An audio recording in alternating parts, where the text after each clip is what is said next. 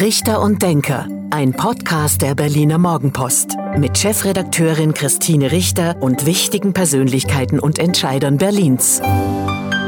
Hallo und guten Tag. Herzlich willkommen zum Podcast Richter und Denker. Mein Name ist Christine Richter. Ich bin die Chefredakteurin der Berliner Morgenpost und heute denkt mit mir Lena Kreck, die Justizsenatorin von Berlin. Vielen lieben Dank für das Gespräch. Ich freue mich jetzt schon. Frau Kreck, vielen Dank. Wir durften zu Ihnen kommen. Wir sind hier in der Senatsverwaltung für Justiz an der Salzburger Straße in Schöneberg. Ein toller Ort. Fühlen Sie sich wohl hier?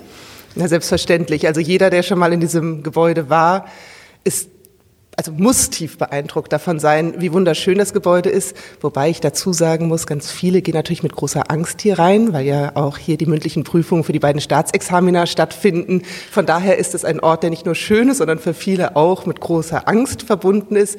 Aber ich kann Ihnen sagen, am Ende sind die meisten ganz glücklich und trinken vor der Tür ein Bier und das ist auch sehr schön. Ich wollte gerade sagen, wahrscheinlich gehen Sie dann, wenn Sie raus sind, sind Sie erleichtert und wenn Sie die Prüfung bestanden haben, ja dann wahrscheinlich noch umso stolzer oder glücklicher. Also Absolut. auch ein guter Ort. Absolut und wir sind natürlich dann auch sehr stolz auf unsere Kandidatinnen.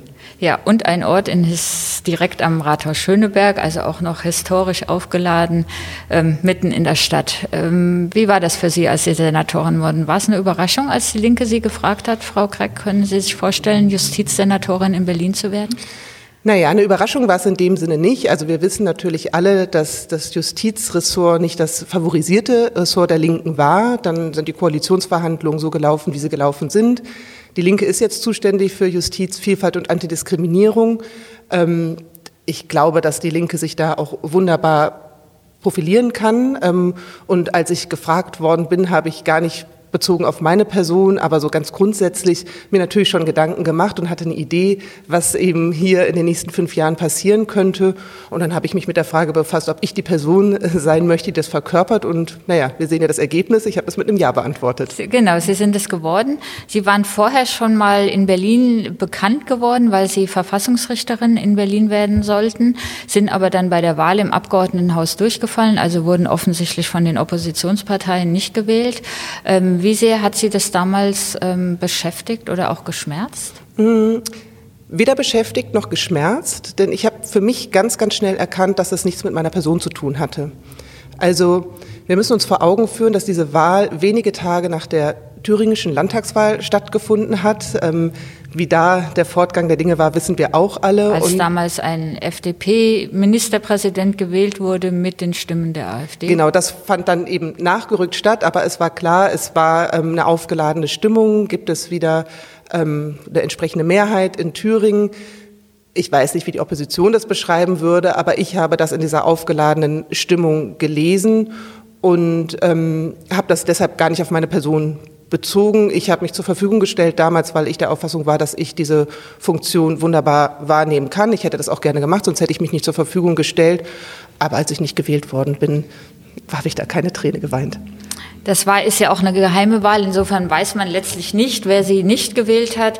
Auf der anderen Seite war die Aufregung groß und auch die CDU hat ja, oder äh, Mitglieder der CDU haben ja gesagt, dass sie mit ihrem Auftritt äh, nicht zufrieden waren. So, jetzt kommen sie in den Senat. Sie brauchen natürlich oder müssen ja auch im Abgeordnetenhaus dann auch, haben ja auch mit den CDU, FDP, ja sogar mit der AfD zu tun. Wie war das denn jetzt in den ersten Monaten? Wie haben Sie das erlebt? Wie sind die mit Ihnen umgegangen oder wie haben Sie es im Parlament Parlament erlebt? Mhm. Naja, es war natürlich, nachdem meine Nominierung bekannt ähm, geworden ist, relativ schnell große Aufregung dahingehend, dass die nicht gewählte Verfassungsrichterin jetzt plötzlich Senatorin werden soll. Und ähm, es wurde wieder die Schallplatte angeschmissen, sie hat gar keine Ahnung und sie ist nicht qualifiziert. Sie ist zu links? Ja, ja, vielleicht auch, aber es wurde tatsächlich eigentlich nicht die politische Schallplatte angeschmissen, sondern auch damals bei der Verfassungsrichterin ging es ja immer darum, dass ich nicht qualifiziert genug sei. Mein Eindruck ist, die Opposition wird wahrscheinlich widersprechen, aber mein Eindruck ist, dass ähm, die demokratische Opposition mittlerweile verstanden hat, dass ich vollkommen ausreichend qualifiziert bin für diese Tätigkeit. Und jetzt können wir ganz entspannt über politische Inhalte streiten. Im Senat sind Sie auch eine der neuen, sind relativ viele neue Senatsmitglieder, die ähm, jetzt begonnen haben. Merkt man das? Ist das ein neues Kennenlernen? Ist das was Besonderes? Naja, dadurch, dass ich neu bin, kann ich es natürlich nur bedingt einschätzen. In der Tat gibt es ja nur mit Klaus Lederer und Andreas Geisel zwei alte Hasen. Alle anderen sind neu. Selbst die regierende Bürgermeisterin? Selbst die regierende Bürgermeisterin ist neu, genau. Und ähm, von daher fehlt mir natürlich der Vergleich zur Vergangenheit und kann nur das erstmal annehmen, was mir anekdotisch äh, wiedergegeben worden ist. Und ich kann beurteilen, wie jetzt die Stimmung im Senat ist. Und ich kann sagen, dass insgesamt, und das haben wir auch ganz maßgeblich Franziska Giffey zu verdanken, wir innerhalb dieses Senats ähm, ja, wie soll ich sagen, im Team agieren wollen. Also ich finde das einen sehr kollegialen, sehr kooperativen Umgang miteinander. Von daher, ich weiß nicht genau, wie es in der Vergangenheit war. Ich kann nur sagen, jetzt ist es eine Zusammenarbeit, die wirklich passt und Freude bereitet.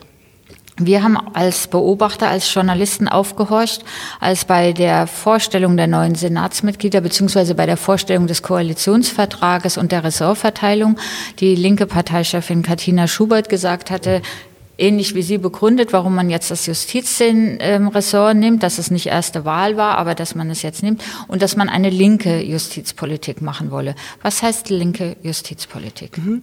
Also wenn wir über linke Justizpolitik sprechen, dann gibt es für mich zwei Aspekte, die wichtig sind. Also das erste, und das ist nicht dezidiert links, sondern es ist tatsächlich meines Erachtens die Pflicht jeder Justizsenatorin, jedes Justizsenators, dass, um den Rechtsstaat weiter am Laufen zu halten, der Laden funktionieren muss. So, das ist eine Selbstverständlichkeit. Da würde Ihnen jeder zustimmen. Da würde mir jeder zustimmen. Es gibt natürlich eine gewisse Unterstellung, dass Linke das nicht so sehen. Das schwingt manchmal so mit und dem möchte ich vehement widersprechen. Deshalb betone ich das auch immer wieder, dass es mir natürlich darum geht, rechtsstaatlichen Grundsätzen zu genügen und damit eben in dieser Stadt ähm, die ähm, Auseinandersetzung, aber auch die Fragen sonst, die halt ähm, in der Sphäre des Rechts zu bearbeiten sind, dass das einfach läuft. Wenn es jetzt um das originär Linke geht, da gibt es verschiedene Fragen und ich könnte jetzt wahrscheinlich die halbe Stunde einfach ohne Punkt und Komma durcherzählen. Das wird nicht passieren, ich werde Sie unterbrechen. also ich werde es ein bisschen eng führen. Ich möchte das an, an ein, zwei Beispielen verdeutlichen. Also zum Beispiel verhält es sich so, dass linke Justizpolitik sich fragen muss, ob das Recht seinem Versprechen, dass jeder einen Zugang zum Recht hat, ob das Recht eigentlich dieses Versprechen einhält. Ja, also formal sind alle vor dem Recht gleich. Aber in den unterschiedlichen Rechtsgebieten können wir sehen, dass es doch Differenzierung gibt. Es gibt Differenzierung dahingehend, was für einen sozialen Status die Person hat, ob sie eine Migrationsgeschichte hat, welches Geschlecht sie hat und so weiter und so fort. Ähm, bereits in der letzten Legislatur ist ähm, ich führe das jetzt mal ein bisschen weiter aus, um das noch plastischer zu machen, ähm, ist eine Studie in Auftrag gegeben worden. Und jetzt zu Beginn meiner Legislatur sind da erste Ergebnisse ähm, an uns äh, herangereicht worden. Und diese Studie befasst sich mit der Frage, wer hat eigentlich Zugang zum Recht? Und in dieser Studie ist ähm, vor allem das Zivilrecht untersucht worden. Und der erste Zwischenbefund ist es tatsächlich, dass diejenigen, die einen kleineren Geldbeutel haben oder die migrantisch gelesen werden, tatsächlich schlechtere Zugänge zum Recht haben. Also das heißt, linke Justizpolitik zieht sich diesen Befund auf den Tisch und überlegt sich, wie können wir damit umgehen, damit das Recht seinen formalen Anspruch an sich selbst tatsächlich erfüllen kann. Das heißt, alle Menschen gleichermaßen Zugang zum Recht haben. Lassen Sie uns mal kurz bei dem Beispiel bleiben, weil das kann sich ja wahrscheinlich jeder vorstellen. Wenn ich weniger Geld habe, überlege ich mir vielleicht zweimal oder sogar ja zweimal, ob ich mir einen Anwalt nehme, ob ich mich auf ein langes Verfahren möglicherweise einlasse, weil man ja auch nicht weiß, wie es ausgeht und dann viel Geld ähm, bezahlen muss, das ich vielleicht gar nicht so habe. Wie wollen Sie das denn oder was kann man da ändern? Mhm. Es ist tatsächlich das, äh, das Finanzielle, so wie Sie das angesprochen haben. Man kann aber auch noch an einem anderen Punkt ansetzen. Also wenn ich zum Beispiel einen akademischen Hintergrund habe und mein Freundeskreis sich vornehmlich aus Akademikerinnen und Akademikern speist, dann habe ich möglicherweise auch eine rechtskundige Person in meinem Freundeskreis. Das heißt, bevor ich eben eine Anwältin oder einen Anwalt beauftrage, viel Geld investiere, rufe ich den vielleicht mal auf dem kurzen Dienstweg an und sage so, hier, ich habe den Fall so und so, ich habe Probleme mit meinem Vermieter, wie siehst denn du das? Dann wird wahrscheinlich der Freund, der vielleicht im Mietrecht nicht spezialisiert ist, sondern vielleicht im Familienrecht sagen, du kann ich dir jetzt nicht abschließend beantworten, aber ich weiß, grob könnte das Problem bestehen, da lohnt es sich durchaus mal weiter reinzugehen. Wenn ich eben einen solchen Freundeskreis nicht habe, nicht so niedrigschwelligen Zugang zu einem juristischen Rat, ähm, mir herstellen kann, ähm, dann wird die Hürde ungleich höher. Das heißt, wenn wir darüber reden, wie können wir den Zugang zum Recht ebnen, dann müssen wir überlegen, wie können wir niedrigschwellige Angebote schaffen, dass Personen tatsächlich auf einem kurzen Weg Informationen erlangen können. Und zu diesen Informationen gehört auch, und das ist das, was Sie gerade angesprochen haben, dass die Personen auch Kenntnis darüber erlangen, ob und wie sie Unterstützung bekommen, die es mit Beratung und Prozesskostenhilfe ja bereits gibt, ähm, dass sie dann eben diese Prozesse auch unterstützt führen können. Das heißt, Sie würden oder wollen in Berlin mehr diese Beratungsangebote niedrigschwellig ausbauen, so wie es ja bei, beispielsweise bei der Schuldnerberatung gibt oder bei der Mieterberatung? So kann man das formulieren, ja. Ja, also ich glaube tatsächlich, dass Anwältinnen und Anwälte davon auch profitieren, wenn ähm, ihre Mandantschaft tatsächlich schneller und einfacher bei ihnen ankommt, eben auch über die Finanzierung noch mal weitergehend informiert sind.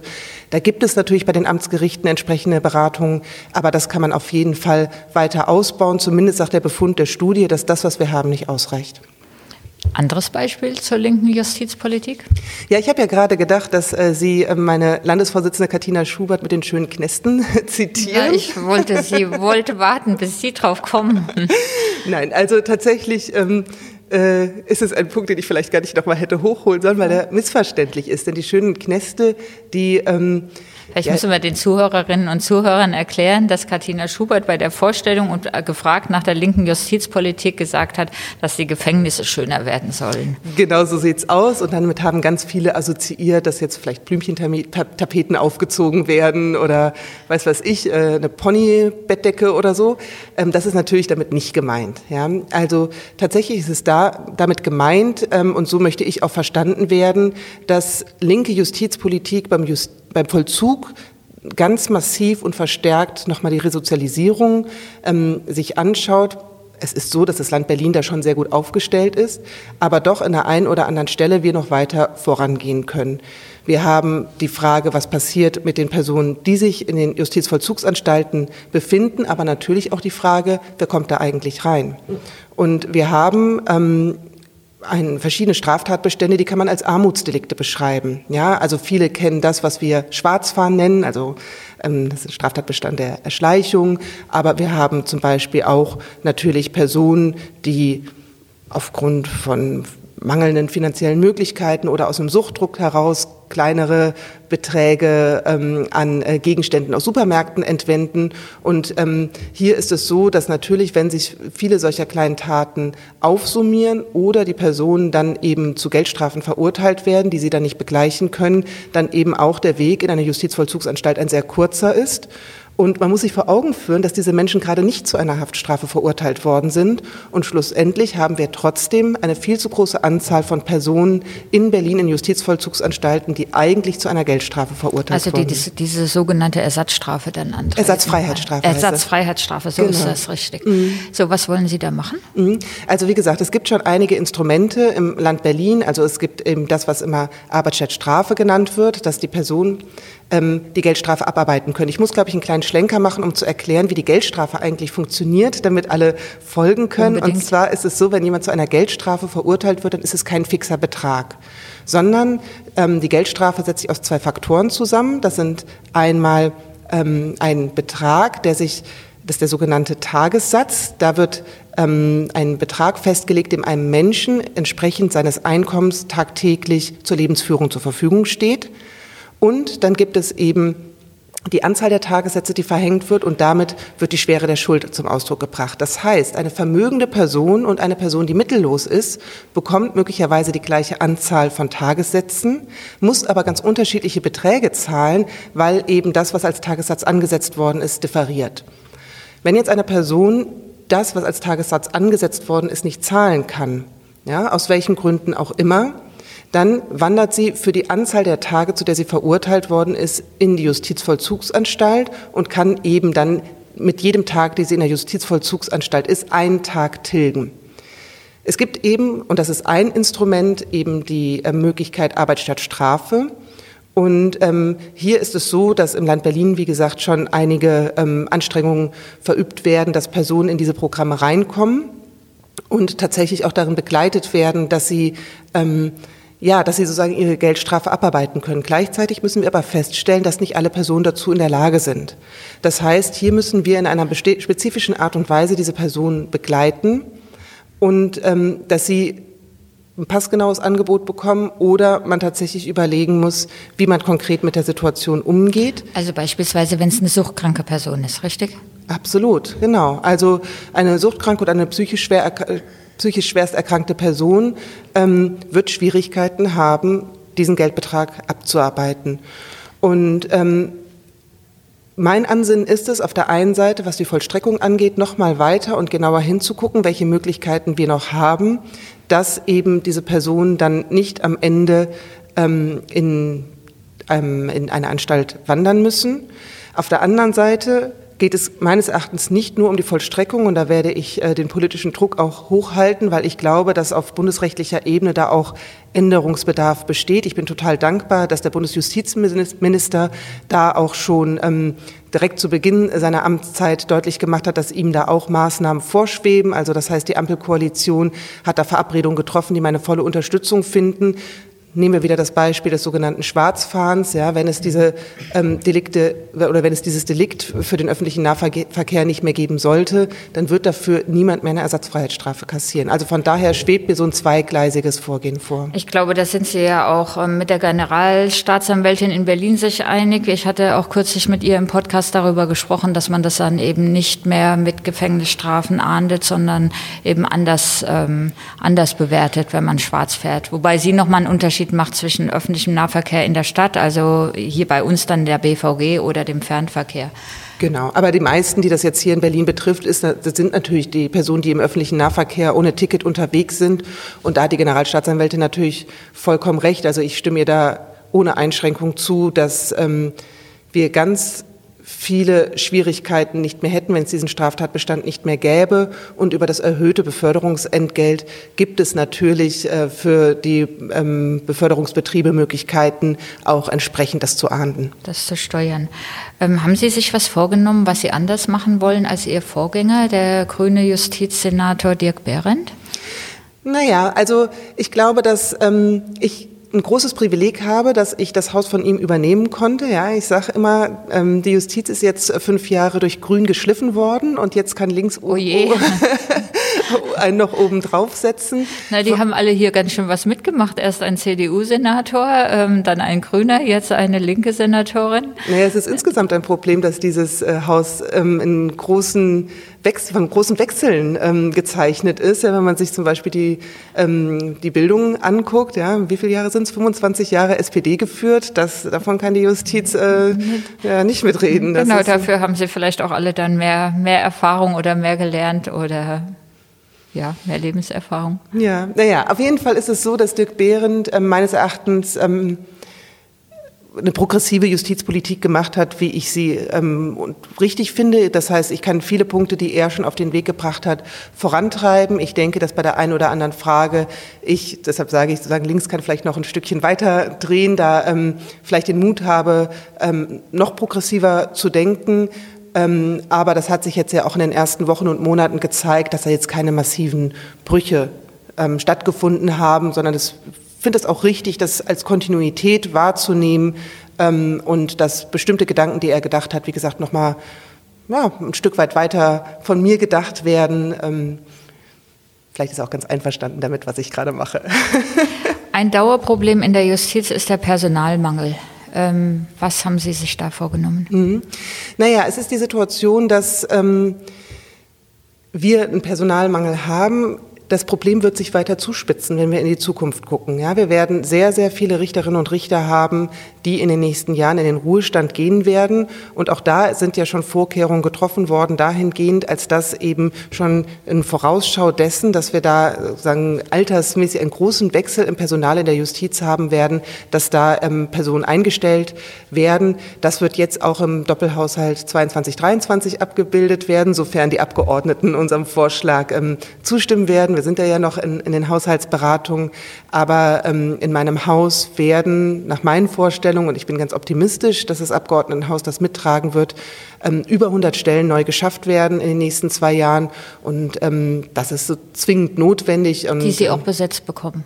Naja, das ist natürlich immer die große Frage. Kriegt man die auch besetzt? In der Tat ist es so, dass wir im Land Berlin in einer relativ privilegierten Position dahingehend sind, dass ähm, das eine sehr attraktive Stadt ist, viele Leute hier tätig werden wollen, ähm, viele Leute auch schon für ihre Ausbildung natürlich hierher kommen, ähm, so dass wir in der Situation sind, dass ähm, wir kontinuierlich neue Richterinnen und Richter einstellen können. Das sind hochqualifizierte Leute, ähm, die dafür brennen, für die Justiz zu arbeiten. Da bin ich natürlich ganz dankbar. Aber natürlich trifft es die Justiz wie alle Felder ähm, in der öffentlichen äh, Hand, dass äh, wir da zunehmend in Schwierigkeiten kommen und äh, da hilft es nichts. Da muss man dafür werben, attraktive Arbeitsbedingungen schaffen ähm, und versuche ich natürlich meinen Beitrag zu leisten. Muss es noch eine weitgreifende Umstrukturierung in den Gerichten geben? Da müssten wir mal sagen, was Sie damit meinen. Ja, ich glaube, also wenn sich, ähm, wenn sich das ähm, Personalkörper verändert, müssen Sie auch ähm, an den Gerichten Strukturveränderungen vornehmen oder kann man einfach so weitermachen, wie man das bisher macht? Nö, also ich glaube, dass sich das gar nicht grundsätzlich antasten würde. Nee, da können, im Großen und Ganzen kann das so weitergehen. Wir haben natürlich eine große Baustelle, das ist die Teilung des Landgerichts.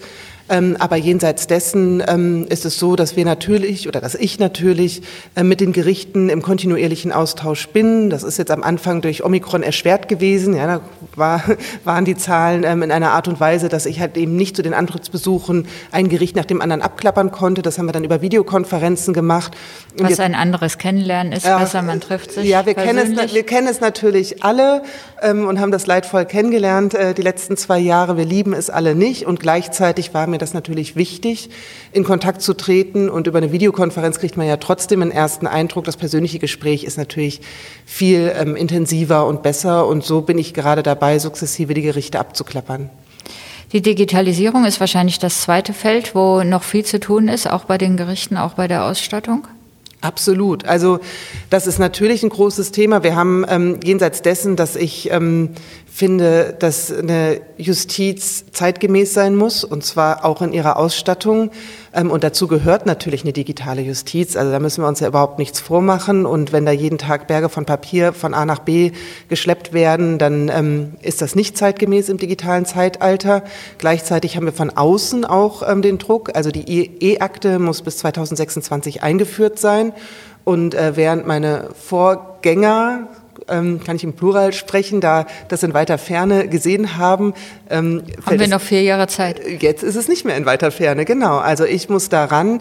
Ähm, ich habe deshalb ganz früh entschieden, die IT neu aufzustellen. Ich habe das zur ministeriellen Aufgabe erklärt und ähm, in meinem Haus eine Umstrukturierung vorgenommen und damit die IT das IT-Referat gestärkt. Ähm, die sind jetzt, also ich habe die Umstrukturierung Mitte März vorgenommen, jetzt sind knapp zwei Monate rum. Die haben sich äh, ganz gut eingegroovt. Ich kriege die ersten Ergebnisse und ich bin sehr optimistisch, dass wir ähm, diese Situation, ich sage immer so im Corona-Sprech, wie einen Booster nutzen können, damit wir da noch weitere wichtige Schritte vorankommen können. Frau Krex, Sie sind linken Politikerin. bei den Linken ist ganz schön was los. Ähm, in Hessen gab es ähm, Berichte über Fälle von Machtmissbrauch oder auch sexuellen Übergriffen. Das kam zu einer Zeit, ähm, in der die Linken nach der Bundestagswahl eh über ihren Kurs diskutieren. Jetzt ist die Bundesvorsitzende im Zuge dieser auch Vorwürfe in Hessen, eine der beiden Bundesvorsitzenden, zurückgetreten. Wir hatten die Wahl in Schleswig-Holstein, die Linke bei irgendwas zwei Prozent. Schön wär's, ähm, 1,7. 1,7.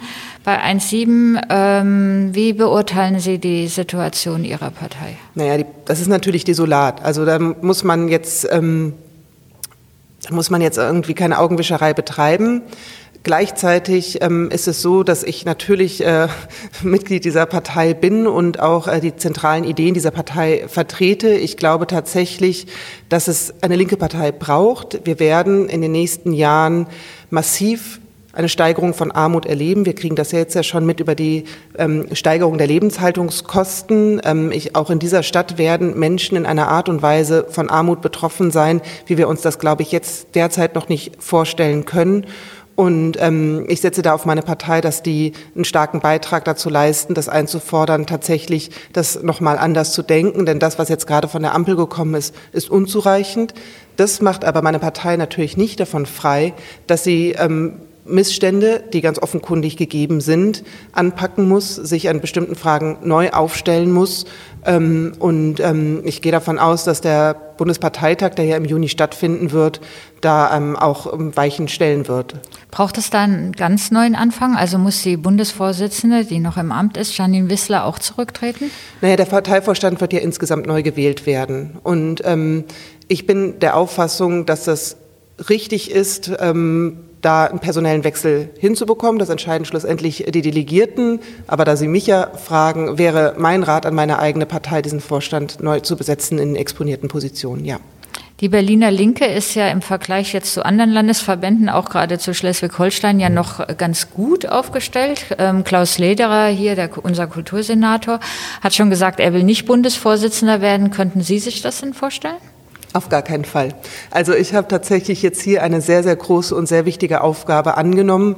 Ähm, das ist ein 24-7-Job, den ich voller Begeisterung ausübe. Ähm, das wäre komplett unseriös, jetzt in so einer Situation ähm, zu sagen, ach, da mache ich jetzt die nächste große Aufgabe. das äh, sehe ich nicht. ich sehe mich jetzt hier in Berlin, meine Aufgabe voller Einsatz zu erfüllen. Haben Sie die Berichte über sexuellen Missbrauch oder Übergriffe oder auch äh, Machtmissbrauch ähm, ähm, überrascht? Naja, was heißt überrascht? Also in der Tat ist es natürlich so, dass auch innerhalb der Linken sich ähm, Machtverhältnisse, wie wir sie in der Gesellschaft insgesamt finden, auch widerspiegeln. Und ähm, dass äh, bestimmte Mechanismen, die in Parteien, aber auch in sonstigen Teilen der Gesellschaft funktionieren, auch in der Linken stattfinden, das hat mich nicht überrascht. Damit will ich das nicht rechtfertigen, sondern im Gegenteil.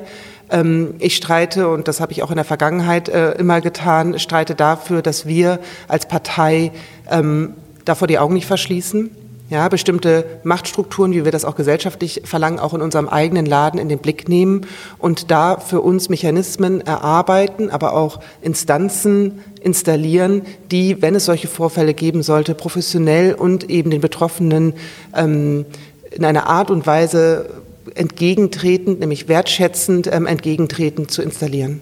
Das heißt, Sie brauchen irgendein Gremium oder eine Missbrauchsbeauftragte Ansprechpartnerin, die Sie jetzt noch nicht der, bei den Linken haben. Genau, also ich glaube tatsächlich schon, dass äh, die Linke da auf ähm, struktureller Ebene Verbesserungen anregen kann. Also wir haben es natürlich in so einer ähm, Situation in einer Partei, also oder wir haben es bei Parteien immer damit zu tun, dass es um Macht geht. Eine Partei strebt danach, die polit eigenen politischen Vorstellungen durchzusetzen ähm, und dass dann intern wiederum das Ringen darum ähm, virulent ist, welches jetzt die richtige Forderung ist, die die Partei nach außen tragen soll. Das ist ja augenscheinlich. Das geht ja allen Parteien so. Und ich glaube, dass ähm, wenn aber in diesem sozusagen in diesen Auseinandersetzungen Mittel verwendet werden, die unredlich sind, dann muss damit umgegangen werden. Jetzt fragen Sie mich, braucht es da eine Person oder ähnliches? Und ich sage ja, aber ich glaube, man muss sich ganz genau angucken, was für eine Position diese Person hat. Weil wenn diese Person selbst wiederum in, den Auseinandersetz in die Auseinandersetzung involviert ist, dann ist das nicht förderlich ähm, sondern es ist tatsächlich, meines Erachtens ist die Partei gut beraten, wenn sie sich äh, von Fachkräften außen auch äh, Rat holt ähm, und da etwas installiert, ähm, das äh, gewährleistet, dass wenn es solche Vorfälle gibt, dass es damit wirklich einen professionellen Umgang gibt.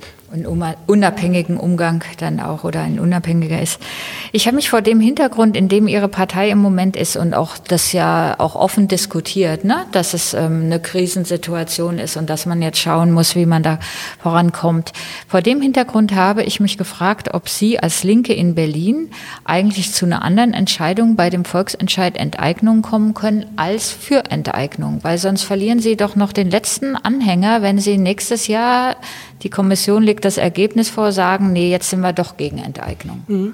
Naja, die politische Position der Linken ist klar. Wir sind für die Vergesellschaftung. Ja, da sind wir im Wahlkampf mit aufgetreten und ähm, wir ähm, haben ein Interesse daran, dass der Mietenmarkt in Berlin wieder im Griff zu bekommen ist. Da ist die Vergesellschaftung ein Instrument neben verschiedenen, die zu bedienen sind. Ähm, da sind ja in den letzten Tagen auch verschiedene Ideen nochmal neu äh, kursiert, die gar nicht aus der Linken gespeist worden sind. Ähm, und ähm, ich halte daran politisch fest. Die Vergesellschaftungskommission, äh, die Expertinnenkommission mhm. zur Vergesellschaftung, die Sie angesprochen haben, hat nicht die Aufgabe, das politisch zu bewerten. Ja, die Kommission hat eben die Aufgabe, nach Wegen zu suchen, dem Willen des Volksentscheides zu genügen. Und immerhin über eine Million Berlinerinnen und Berliner haben dafür gestimmt. Ähm, und, ähm, Aber Sie kommen um diese politische Bewertung gar nicht drum rum. Genau, Ob Sie die heute machen oder in einem Jahr. Letztlich ist die ja dann das Entscheidende. Natürlich, genau so ist es. Also deshalb, ich möchte Ihnen da gar nicht widersprechen. Deshalb werde ich auch, so wie ich es jetzt gerade getan habe, mich für die Vergesellschaftung aussprechen. Und das werde ich auch noch in einem Jahr tun. Also müsste jetzt eine Menge passieren, dass ich da an meiner Position ähm, ins Wanken komme. Was die Kommission eben macht, ist eine fachliche Einschätzung juristischer Natur, aber auch finanzpolitischer Natur, ähm, zu schauen, wie ist das überhaupt realisierbar. Denn wir haben es ja mit einem juristisch sehr, sehr spannenden Thema zu tun. Der Artikel 15 des Grundgesetzes, der diese Vergesellschaftung vorsieht. Enteignung ist Artikel 14, wir reden über Artikel mhm. 15, Vergesellschaftung. Ähm, das ist ein Artikel, der noch nie zur Anwendung gekommen ist.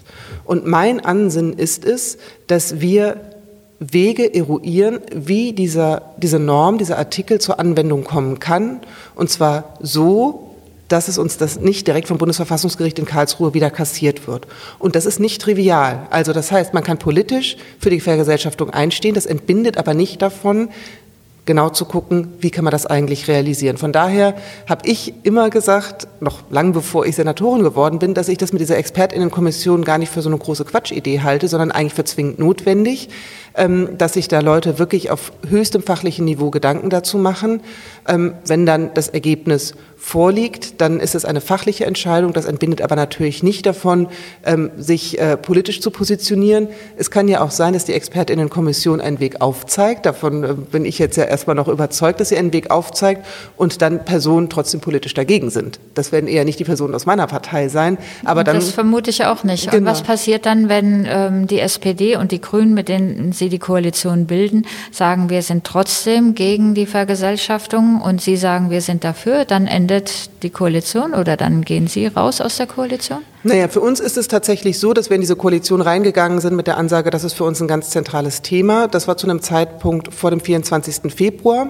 Wir befinden uns jetzt, äh, äh, nee, wir befinden uns nicht im Krieg, aber auf europäischem Boden findet ein Krieg statt und wir sind ähm, in der Situation, dass wir mit diesen äh, Folgen dieses Krieges umgehen müssen. Ähm, das hat für mich tatsächlich ähm, die Frage, was für uns eigentlich die Reißleien sind in dieser Koalition, ein Stück weit verschoben. Ähm, von daher würde ich Ihnen jetzt nicht antworten wollen, dann gehen wir auf jeden Fall aus der Koalition raus. Ich kann Ihnen aber auch nicht versprechen, dass wir in jedem Fall dabei sind, sondern ich schlage vor, dass wir uns in einem Jahr dann nochmal sprechen. Das machen wir auf jeden Fall, Frau Kreck. Das war jetzt fast schon das Schlusswort, aber zum Abschluss dieses Podcasts gibt es immer noch ein kleines Spiel. Und wir ähm, beschäftigen uns heute mit Begriffspaaren. Also ich gebe Ihnen ein Begriffspaar vor, Sie suchen sich einen aus und können gerne dazu sagen, ähm, nur, nur sagen welchen oder es gerne auch noch begründen. Mhm. Auf los geht's los. Stadt oder Land? Ah, jetzt wird es schwierig. das fängt ja direkt schwierig an. Ähm, ich liebe diese Stadt, aber ich liebe das Land.